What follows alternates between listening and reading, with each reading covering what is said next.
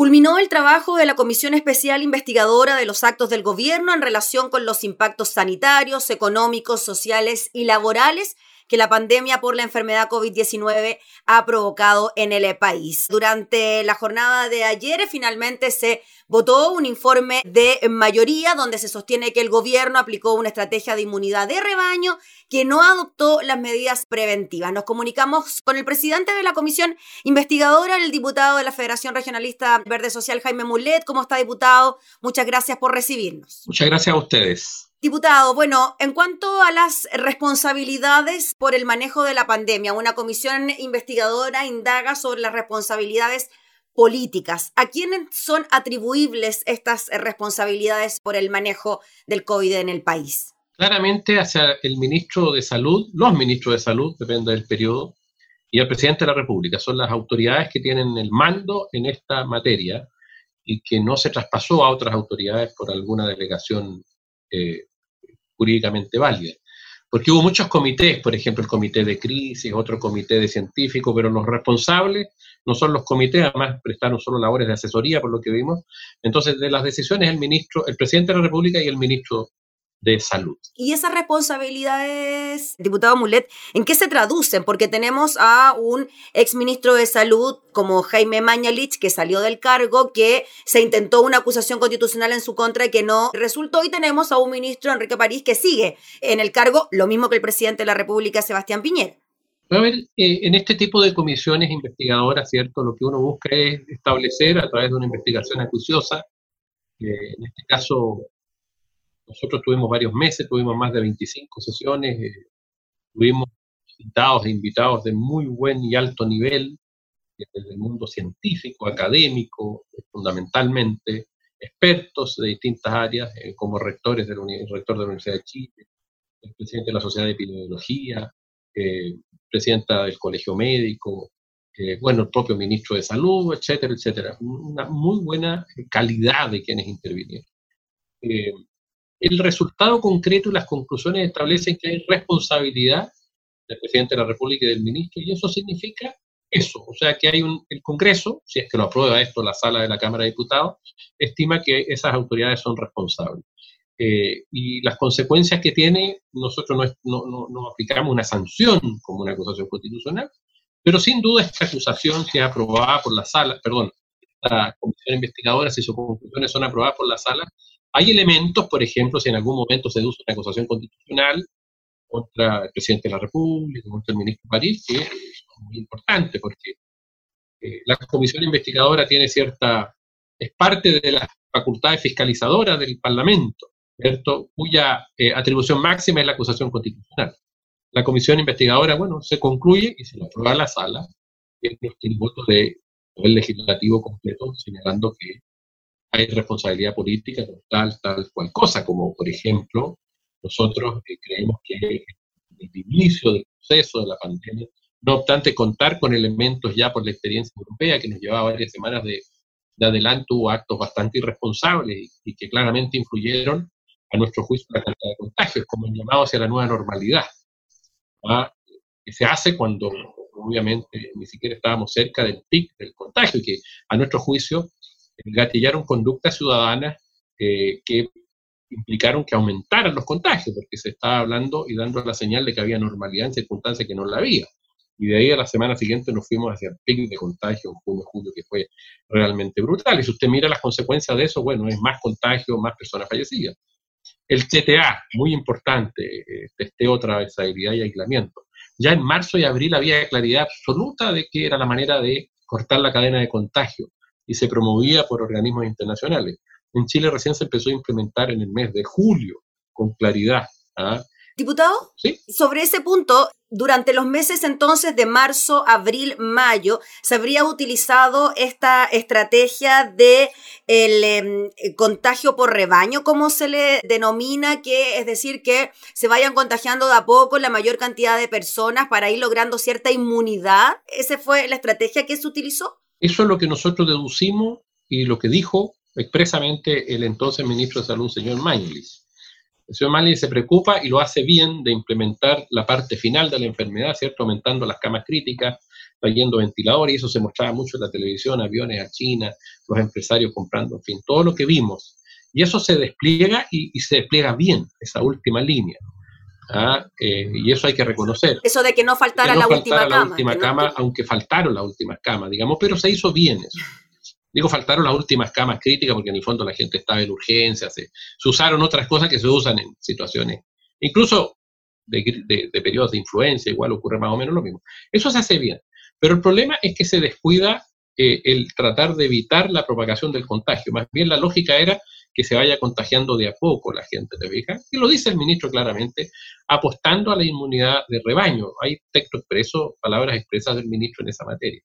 Y nosotros creemos que eso fue un error, porque la inmunidad de rebaño obviamente eh, implica entender, no cortar la cadena, o sea, no hacer el esfuerzo por evitar, sino que hacer el esfuerzo por graduar, que es lo que se hace.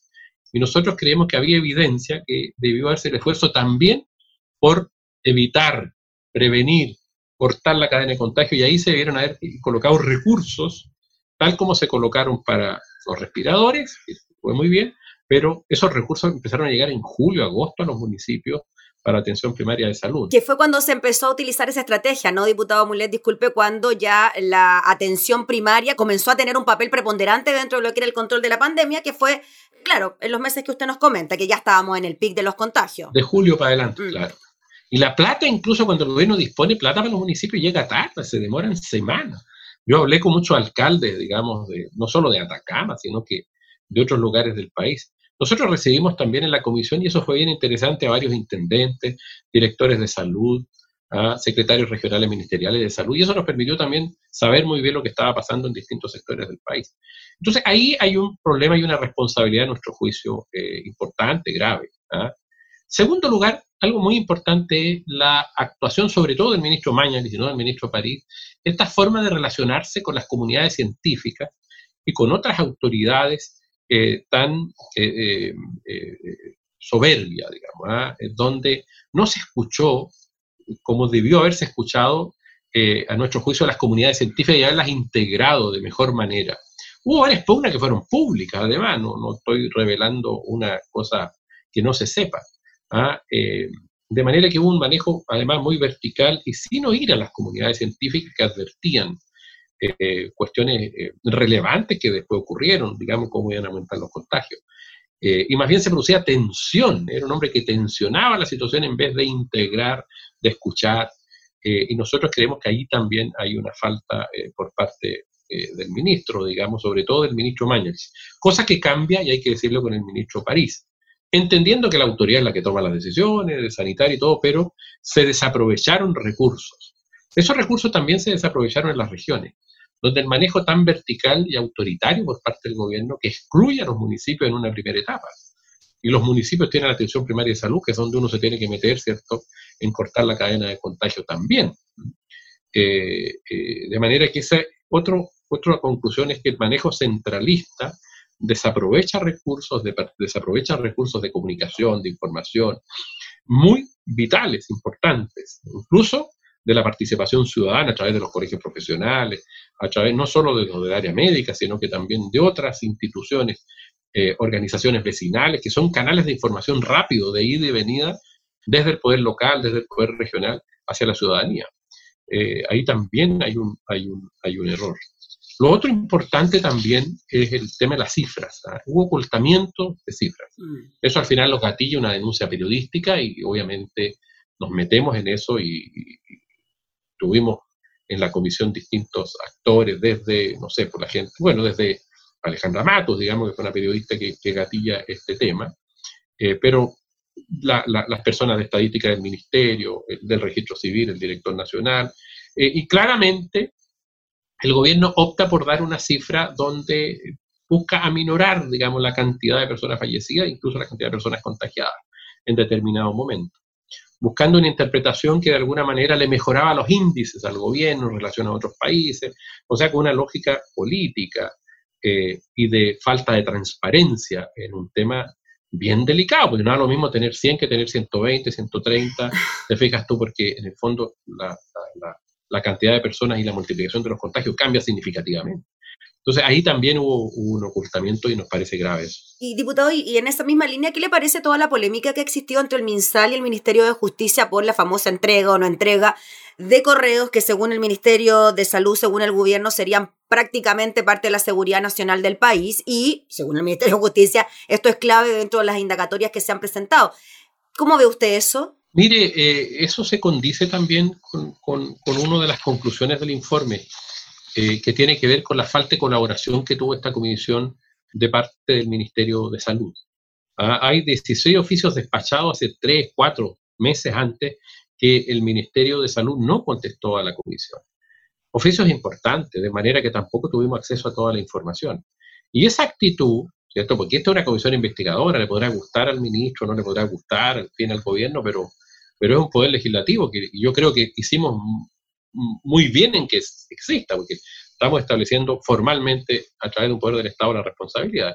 Entonces, la misma conducta de ocultar información evasiva, de que pase el tiempo, y creo que esa relación con el Ministerio Público a propósito de los email, email institucionales, no estamos hablando de correos personales, que debieran ser públicos, más en una investigación judicial, o que debieran ser, si no son de carácter público, que la justicia pueda acceder a ellos a través del Ministerio Público, digamos, porque puede haber información sensible que implique responsabilidades penales. Entonces, es una actitud. Llama la atención que el ministro París pida 40 y algo días para entregar los correos, ¿no? Eh. Claro, se están demorando mucho, igual que con el TTA, digamos, o sea, ahí hay una, una con, con, con, con alguna implementación de algunas políticas. Da la sensación que se están tomando un tiempo que uno empieza, obviamente, a sospechar que están ocultando información, es evidente, porque si no tienen nada que ocultar y si hay temas de seguridad nacional, no creo que en lo que tienen que ver con la cifra hayan tanto problema de seguridad nacional. ¿Cuál es el problema? Que los aviones, el otro día escuchaba una, una cosa que apareció, la verdad, infantil, que tiene que ver cómo se trajeron los,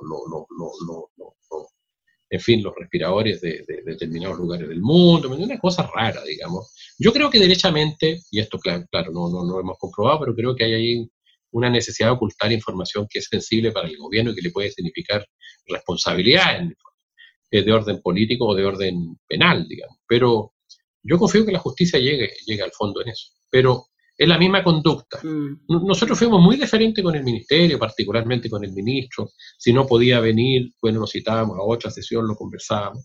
Pero el ministerio fue poco, eh, o sea, no cumplió derechamente la ley en mandarnos los informes a tiempo. Por eso que lo ponemos también como conclusión, como un reproche directo al ministro. Diputado Mulet, ¿cuándo estaríamos en condiciones de votar este informe en la sala de la Cámara? Lo tengo que, lo tenemos que ver con, con el presidente, ¿cierto? Depende de la tabla, pero yo creo que es importante votarlo, eh, votarlo luego. Eh, voy a hacer el esfuerzo, eso ya no depende, depende de cómo arme la tabla, ¿ah? lo hablaré con mi jefa de, comité también para apurar estas cosas creo que es importante hacerlo. Eh, no es tan urgente, pero es importante para tener la posición. Y sobre todo hay una conclusión, una única conclusión, porque hay un informe minoría de tres sí. parlamentarios oficialistas que, bueno, ellos desarrollaron y resaltaron las cosas buenas desde su óptica. ¿ah? Eh, que hay cosas que pueden coincidir, digamos, como la implementación de las camas críticas, en fin. Eh, y ellos defienden la postura del gobierno. nosotros creemos que hay responsabilidad y es lo que se aprobó por mayoría. Pero hay una, una recomendación que la aprobamos entre todos, que yo la presenté a la comisión el día de ayer, eh, cuando se votó, y que lo que señala es una advertencia en el fondo, y que eh, saca un texto de un informe de espacio público, ¿ah? que señala que para enfrentar el eventual rebrote o brote que vamos a tener o la segunda ola, eh, es muy importante, es muy importante actuar rápidamente cuando tú ya ves que viene el rebrote y establecer las medidas de confinamiento rápido y no esperar. Primera cosa. ¿Cuarentenas dinámicas no? No, no. Las cuarentenas dinámicas, la experiencia y lo que nosotros analizamos, no. Lo que se tiene que hacer es tomar medidas rápidamente para cortar la cadena de contagio. Eso hay evidencia y lo planteamos así. O sea, es muy importante tomar esas medidas de confinamiento rápido. Por ejemplo, caso concreto que vimos, en, creo que María Elena, Calama. En Calama murieron como 400 personas. ¿Por qué? Porque no se confinó nunca, se, demoraron mucho. ¿Por qué? Por razones económicas, suponemos nosotros. ¿Ah? Copiapó, que tiene la misma cantidad de habitantes que Calama, por ejemplo, eh, bueno, eh, otras ciudades equivalentes, murió mucho menos gente. Le digo eso, entonces es importante la rapidez. Segundo lugar, es importante como país actuar unidos. unidos, pero tiene que haber alguien que también ayude a eso, te fijas tú, a generar acuerdos, a, a, integrar, a escuchar, a tomar medidas en conjunto. Eh, lo tercero, las capacidades socioeconómicas de la gente. No podemos confinar a la gente y no darle recursos a los que van a quedar sin empleo. Entre otras cosas, se plantean ahí algunas recomendaciones que son muy importantes en caso eh, de rebrote eh, y que, como lo señala el informe, fueron expuestas por Espacio Público en su, espacio público en su, en su informe del día 29 de octubre. Porque es importante mirar la mirada. Lo que sirven estas comisiones investigadoras es para aprender, para reprochar cuando se o actuó mal, pero es importante que las autoridades que compete esto deben leer, ver las conclusiones y aprender y evitar. Hay muchos elementos y, e información que recibimos de distintos actores de muy alta calidad, de manera que es importante eh, evitar los errores en una próxima ola que ni Dios, ocurra, ni Dios quiera ocurra, pero que es muy probable que ocurra, o en un próximo contagio. Ya pues, diputado Jaime Mulet, le agradecemos enormemente por el contacto para hablar de este tema y estaremos súper atentos a lo que pueda ocurrir en la sala de la Cámara con la votación de este informe que se aprobó en forma mayoritaria al interior de la comisión que usted presidía. Así que muchas gracias, diputado, que esté muy bien. Muchas gracias a usted, Gabriela, que esté muy bien también. Gracias. El diputado Jaime Mulet, presidente de la comisión eh, que indagaba responsabilidades por el manejo de la pandemia del COVID-19.